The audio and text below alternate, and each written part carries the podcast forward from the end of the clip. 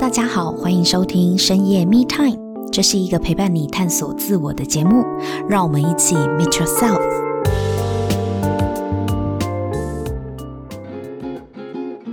大家好，欢迎收听深夜 Me Time，我是沐晨。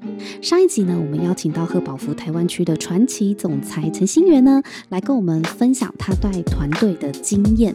我们也发现呢，他用两年的时间呢，从护理师呢转到贺宝福的企业里面，两年就达成了别人可能平均要花七年才能达成的成就。而且不断跨越自己的舒适圈范围哦，去挑战自己可能不熟悉或者是陌生的事情。但是也因为他的坚持，所以呢，才让今天他的事业呢达到一番非常风光的成就。这一集呢，我们想要跟新元聊的是。他到底是如何去培养他的团队人才的呢？因为我们知道，如果一个企业要蓬勃发展，或是一个组织呢要不断的往前成长的话，人才的养成也是非常重要的哦。那想请教一下新源，你是怎么样从原本自己一个人，然后变成你现在已经可以带领百人以上的团队呢？其实我觉得我的团队很重视人才的发展。那我自己是一个非常喜欢去发展人才的人，嗯、所以呢，我就是会觉得，哎，其实，在整个团队过程当中，我觉得最重要的事情是我自己是一个学习欲很强的领袖。嗯，所以我会花蛮多的时间呢，去外面学习一些课程，包括领导力的啊、教练指导的啦，然后，然后我会把里面的内容呢带回来我的团队，分享给他们，然后去优化我们的团队。所以你本本身也很好学，对不对？对呀，我是一个蛮喜欢去学习很多不同领域的东西的。这样子的学习对你来讲也算是一种投资吗？没错，因为这些都是我们得自己付费，然后可能我必须取舍一些我的时间，然后去外面学习的。因为有时候我们在可能呃贺宝福公司的会议以外，我们还需要再去增进更多一些领导力的东西。那其实呢，在我自己的整个做贺保服一年，我一定会给我自己两次的机会是去到外面上课的。那我觉得，我觉得最有价值的课是在我在十四年前刚加入贺保服时候，嗯、我那时候有上到一个三阶段的课。嗯，然后这个课其实对我来说，第一个是启发我自己内在的动能，还有让我很清楚我想要成为一个什么样子的人，嗯，然后以及我可以运用我什么样子的优势的特质去带领我的团队。那之后，我觉得最有印象的是一个关于领导力的课程。嗯，其实我觉得一个领袖在带领各个不同个性啊，来自不同背。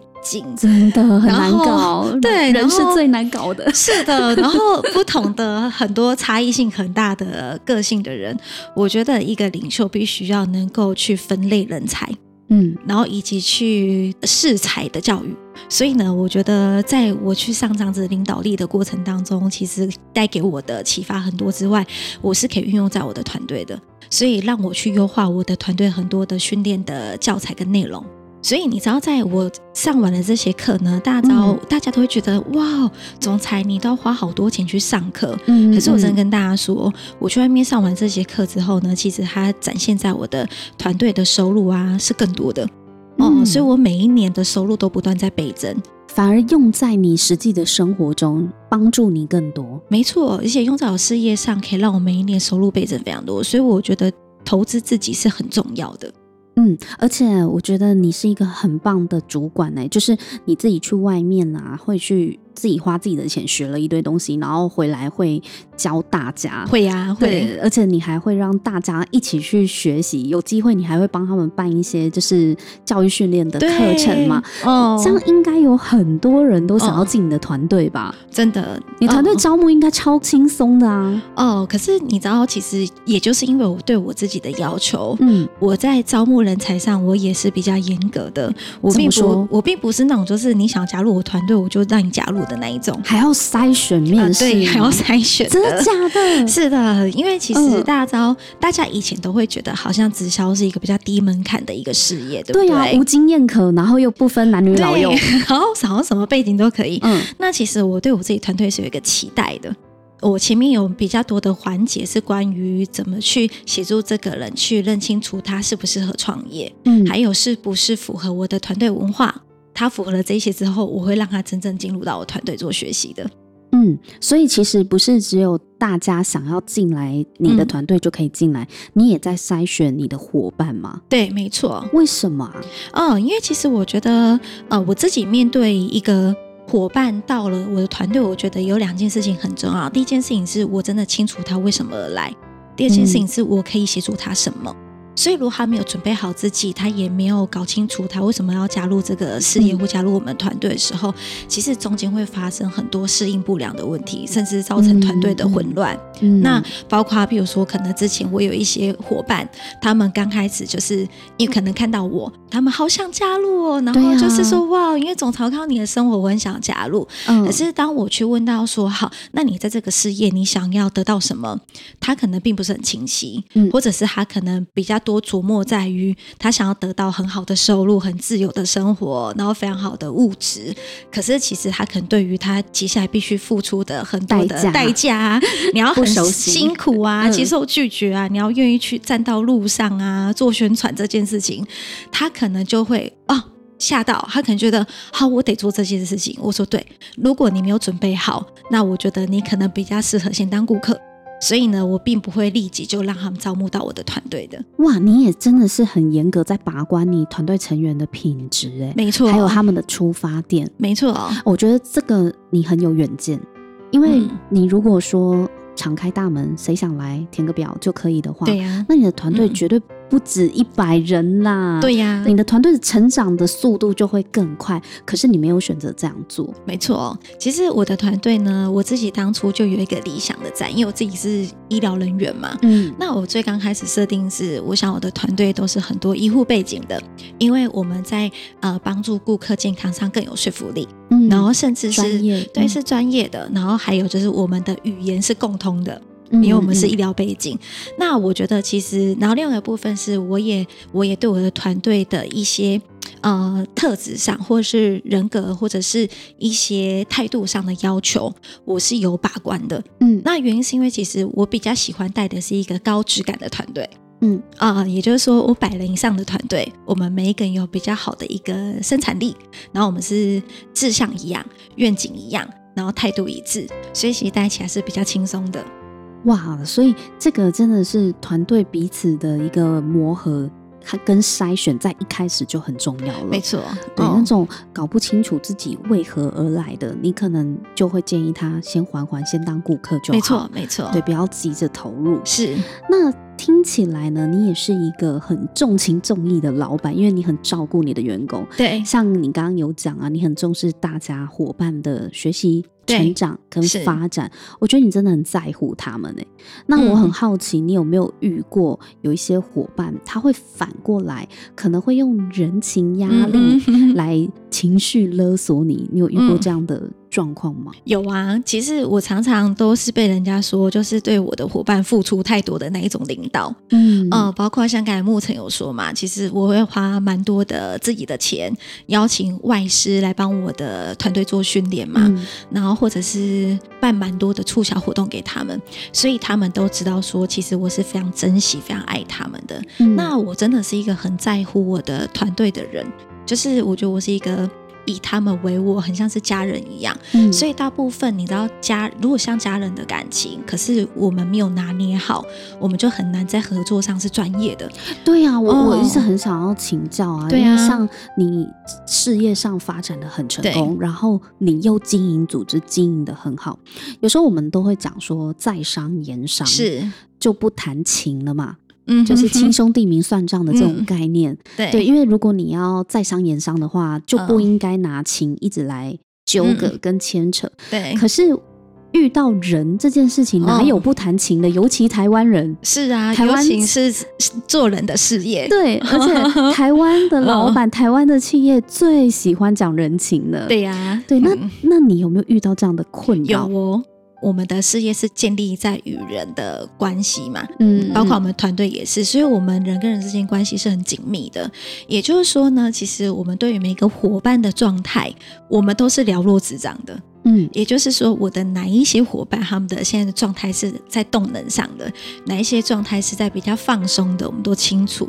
那其实我有几个例子，像我有一些伙伴呢，他们可能是在比较低动能的，他可能就会告诉我说：“哦，他家里有很多的问题呀、啊，他需要花时间去处理，所以我不能够在事业上专注。”或者他给我很多的理由是关于他生病啊，因为你知道我们开店嘛，那生病怎么办？得休息嘛，对啊，就不那可能一休就休好几天了。嗯，可是怎么办呢？整个店还是要营运下去嘛。嗯，所以我就会遇到这些层出不穷的问题。那其实或者是他会说，呃，我我很爱你这上线呐、啊，我真的我觉得我现在虽然没有动呢，我还是很愿意留在团队的。或者是我可以做什么，我都可以的，但是我就是我现在就是没有事业的动能。所谓的没有事业的动能，就是没有业绩的意思。是啊，或者是不想创造业绩这样子。嗯，我现在不想不想出去做业绩。哦，对，但是我我很喜欢这个家庭这样子。对，那对我来说，其实这些在我经营贺宝芙十四年，我都经历过了。嗯，嗯，而且是那通常这个时候你怎么办呢？其实这些东西在十四年的过程当中，我都不断的遇到。我会很清楚的告诉这些伙伴，我会说，其实，在一个团队呢，大家能够一起往前。第一个，除了重视荣誉感之外，我们必须有目标，还有我们是要一起。成长，还有我们是在一个这个行动的动能上的，所以有时候我看到他们的状态停留太久，关于没有行动、没有绩效，然后甚至已经忘记了自己在加入这个事业当初想要为自己或家人带来的是什么样子一个成果，我会先跟他们深聊。那如果发现他这个状况真的持续太久，我就会蛮清楚告诉他说：“我觉得啊，你好像不太适合创业，你要不要先去找工作？”那我随时都欢迎你继续回来，或者是你要不要去找一个正职的工作？你把贺宝福当做是兼差，兼差就好。对，嗯、因为其实我觉得在我们。在成为一个领袖，或是当一个老板，或当一个领导者过程当中，其实我觉得大家可能有时候会觉得舍不得，嗯、或者是不好意思说真话。对呀、啊，你、哦、你你这样子会让对方觉得你是不是要踢他走？对，其实我不会，我会告诉他的事情是，我们永远都是好朋友。但是我看到的事情是，可能你现在的状态有一个更好的出路。我其实会蛮诚实的。那我觉得这是我在十四年当中锻炼的。我觉得对我自己来说，我非常引以为傲的个性。所以你从来都没有被情勒成功过吗？一次都没有吗？呃，之前有，之前就是还没有到这么成熟的时候，对啊，当然都会舍不得啊，然后会一直挽留啊。对，你之前是怎样被他们操弄的？来，我们听一下过去的蠢经验。譬如说，譬如说，可能呃，大家记得上一集我说，那时候我的下线不是说都要离开不开店吗？然后那时候是我第一次感受到我被情感勒索。因为他们会把所有的呃不想经营的理由都是怪在就是他我在这个考核过程当中让他们太累了，哦、所以我现在要休息，我现在没办法做任何事情了。当初是因为挺你，对，都是因为你，都是因为你。对，那你现在目标完成，你生活变好了，那我我要休息了，我可以休息了吗？对，然后那时候我就觉得哇，我的事业整个就是被掐着脖子的感觉，那是我第一次觉得我我被情感勒索。对耶，他们。如果不做，就会影响到你的事业，是很明显的。所以那时候，其实我我就我就真的被勒索成功了，所以我就一直不断的挽留他们，拜托你不要走，对，就是求求你们不要离开，或者是一直鼓励他们，然后再讲更多的愿景。但是那时候，我只我只告诉我自己一件事情是，也许是我做的不够多。所以呢，其实我觉得避免被情感勒索最重要的事情就是很清晰。就是很清晰自己要的团队的一个方向，还有很清晰自己想要什么样子的一个团队成员。嗯，还有最重要的是让每一个团队成员真的能够在他们自己的选择力。什么意思呢？就是把他们的对自己的期待，然后做到最好，而不是把我的期待灌在他们的身上。哎，我觉得你这个非常的有智慧的一个领导哲学。嗯、你刚刚说是把他们对自己的期待，让他们去做到最好，是是对自己的，而不是我对他们的这个期待。嗯、没错，哎，这很多的主管可能都会混为一谈呢，对不对？对，对是主管，其实父母教小孩也是。对呀、啊，哦，对，我们很容易，我们太容易把自己对别人的期待加注到别人身上，是啊，然后再、嗯、再用这个标准去看他，你怎么没做好？对。那别人当然会觉得莫名其妙啊！他如果真的很努力的照了你的期待去做，他是为了你，不是为了他自己。是啊，那你就当然很容易被勒索喽。好，这就是一个循环喽。哎，所以后来你学会这件事情，你很高明呢。嗯，我从那时候就开始学到教训了。所以要跳脱被情绪勒索的第一步是什么？清晰你的成员他们自己要的是什么。嗯，然后第二个。自己要成为一个，就是可以做更多的领袖，不用是期待别人，自己可以就是随时随地去补位的。因为你刚刚有讲，你当你发现你的事业竟然是别人在操纵的时候，那是多么大的不安全感啊！是啊，嗯，嗯，那后来你怎么做到自己可以做更多这件事？啊、呃，我觉得是因为这件事情带给我人生当中最大的教训嘛。我觉得这一次低潮对我的事业影响很大，因为从那一次低潮之后，我的事业就一直在蛮高峰的，就是没有再掉下来过了。因为我汲取这次的教训，那我自己就会去以身作则，我会在第一线不断的就是招募到更多的很棒的成员，嗯、然后我也在第一线照顾更多的顾客，嗯、然后我在第一线不断的展出更多的新的点。等于虽然你已经做到总裁的。等级了，但是其实你都还是下来第一线自己做，对不对？是的，是的，嗯，然后就是攒更多的分店，然后带领更多的远见给他们，包括我会去收集很多最新的资讯，然后创新的意见给他们。嗯、那当然，我觉得我想补充一个可以避免呢，就是情感勒索最重要就是要成为一个诚实的领导，诚实，诚实，就是不要害怕讲真话。哎，可是讲真话很难呢。哦、我真的有遇过，包含我自己也有想要资遣别人的经验。对，真的是犹豫了好久，我大概拖了一个月才跟那个不适任的 member say goodbye。真的，因为我会，嗯、你知道，有时候人就是我，我也是蛮重感情的啦，看得出来，就是会觉得、嗯、啊，他那么努力，虽然他的才能 可能真的不行。或者是他需要花很多很多的时间，但是因为看到他的愿意跟积极，就会觉得再给他一点时间，再给他一点时间。嗯、可是有时候对企业来讲，时间就是金钱，就是成本。成本对，对，嗯，你是怎么样跨越这个心理障碍的？因为你明明也是一个很重情义的人、啊。是啊，嗯、呃，其实应该是说，我觉得我们比较跟一般传统事业不一样，是其实他们花费的是自己的成本。哦，因为我们是业务性质，而且是一个直销性质的一个事业，就是你你有做就有，没做当然就零了。是啊，嗯、那我觉得我的心态是这样子，我舍不得他浪费自己的时间，我也舍不得他浪费自己的可能是存款的成本。嗯、我会很真心告诉他，我很诚实告诉他，你就算接下来再耗在这边，我会看到的事情是你可能离你的梦想以及对你家人的承诺会越来越远。那我会给他一个真心的建议。所以我会告诉他，其实你可以做一个更好的选择。嗯、我不会因为我自己的期待，我可能幻想着有一天他突然变成一个很厉害的下线，可以赚很多钱。我不会这样子做，所以我会很真心的告诉他。嗯、哇，我觉得要诚实以对。也是蛮挑战人性的哦。是啊，但是我相信，如果我们的内心都是希望对方更好，嗯，我相信他收到的是一个是你的关心，对，真的是一个关心。嗯、虽然是告诉他一个可能彼此都觉得有点伤心的选择，对，嗯，哇，今天真的又从心元的分享里面学到宝贵的一课，有非常多重要的区分跟厘清哦，真的也是。这就是为什么很多人在带领团队的时候会痛苦、会困扰的原因。没错，因为很多东西都混为一谈了呢。嗯，真的。而且你刚刚讲到的关于人情之间的。这个情绪勒索啊，我想听众朋友，如果你你在听这一集，你可能也会很有感，因为这是我们生活当中蛮常遇到的一个状况。对，对，我尤其在台湾这个社会，很多人就是会先讲情分嘛。对对，但是如果真的像心元您说的，我们真的去思考一下做这件事情背后的目的，对方他当初的目的是什么？嗯、对，他现在有没有？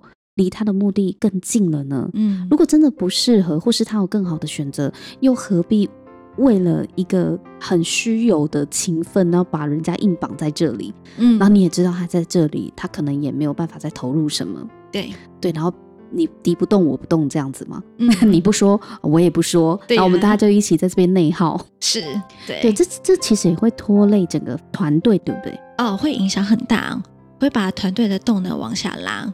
嗯，而且反正大家都不做啦，啊、哦，默默影响的，而且会发现说，哦，原来这样子他也可以，那我是不是也可以选择舒适一点？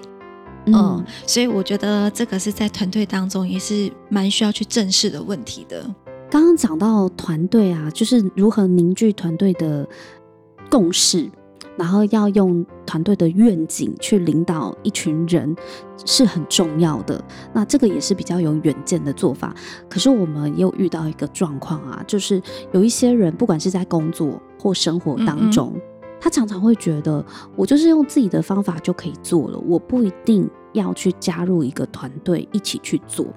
其实，在工作上面，我们也有发现，有一些人他就是觉得自己比较像是独立工作者，嗯，就是我自己一个人就可以搞定这件事情了。我为什么要跟跨部门去沟通？我为什么要跟大家去分工合作，或是跟大家一起前进？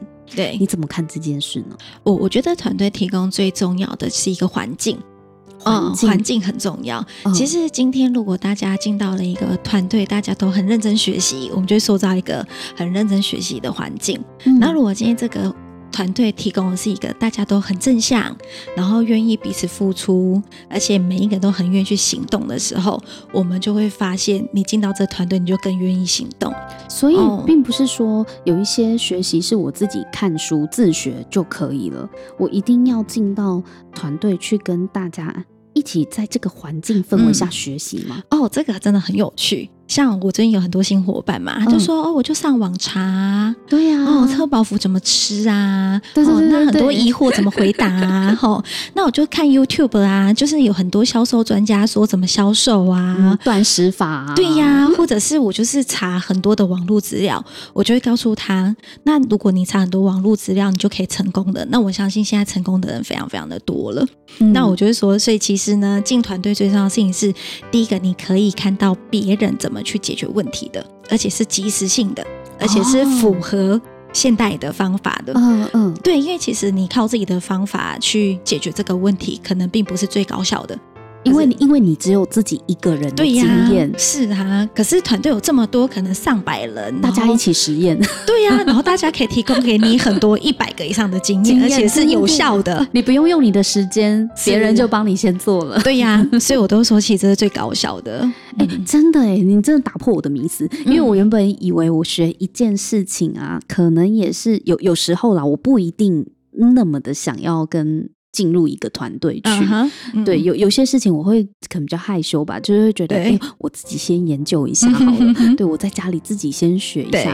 可是，呃，有当然不是每一件事情都能够自学的，有有些可以，对，可是有一些是真的要仰赖环境，或者是他需要长时间的陶冶，或是需要一些别人的经验，你才有办法增加这个视野的，那可能就不是自学就足够的。是啊，而且很多学习，其实你要从一个素人变专家，你必须要有系统的学习，嗯、而不是片段的学习。哦，哦，所以其实我觉得团队提供是一个很有系统的，让你呃一阶一阶的打关成功的意思。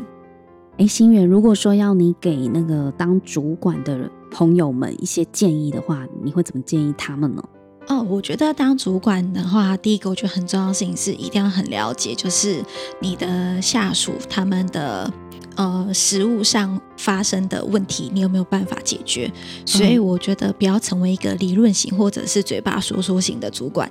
嗯，我觉得需要就是自己真的以身作则，然后能够清楚怎么协助他们解决问题是很重要的。嗯，所以我刚刚有分享，其实我为什么会一直在第一线？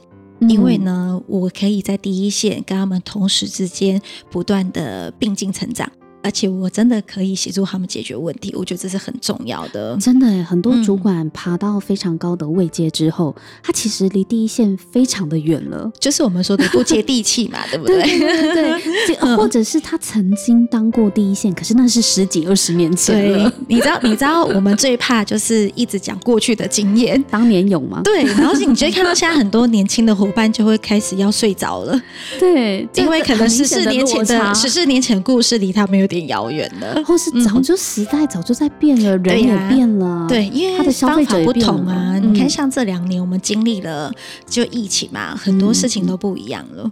哦，那如果你不是在第一线，你改变的速度不够快，你也没有就是以身作则，自己去在市场上得到最好的经验，我相信其实很难去真的体会到你的部署遇到的问题。嗯。嗯，还有呢？嗯，然后另外一个我觉得最重要的事情是啊、呃，如果我们在跟部署或者伙伴沟通，我觉得最重要的事情是要一个具体的事情跟具体的数字。去做一些沟通，像你知道，常常我的第一代的伙伴呐、跟我回报事情的时候很笼统嘛，他们说：“哦，总裁，我觉得啊，我的伙伴呢、他真的就是很不受教，然后很不听话。”我就说：“你可以具体一点吗？什么是不受教？对啊，什么是不受教？什么是不听话？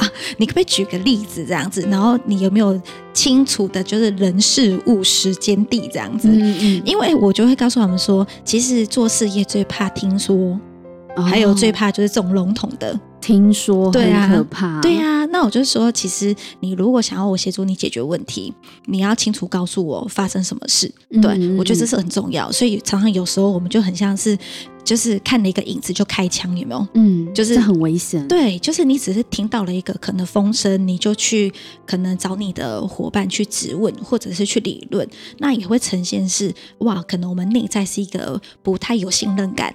或安全感的领袖，嗯、所以其实我们的伙伴可能觉得跟我们在合作上会有很大的问题，他也不太敢相信你吧？是啊，是啊，所以我觉得一个一个领袖最重要的是可以创造安全感给伙伴，嗯，然后也可以创造一个信任感，我觉得这很重要。对，不然怎么带领这么多的人呢？是啊，是的。今天真的很开心，心源跟我们分享你实际在带团队的一些实务经验，跟很重要的就是如何呢去面对情绪勒索。我觉得真的是太重要了，因为我也是很容易被情勒的人。大家不要这样对我，对，对我今天有学起来，学起来。面对情勒，第一步，对，先看清楚他要的是什么，是对，把焦点放回。他的目的，他想要的事情上，对，不要一直纠结在我们的感情，就到底你真的要的是什么，以及那我可以帮助你什么？对，对你刚刚讲到的这两点真的很棒，嗯，就是议题切割开来，是。